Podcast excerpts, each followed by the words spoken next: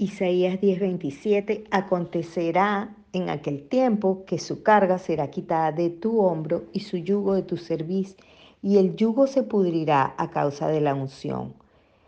Pero vosotros, dice 1 Juan 2:20, pero vosotros tenéis la unción del santo y conocéis todas las cosas.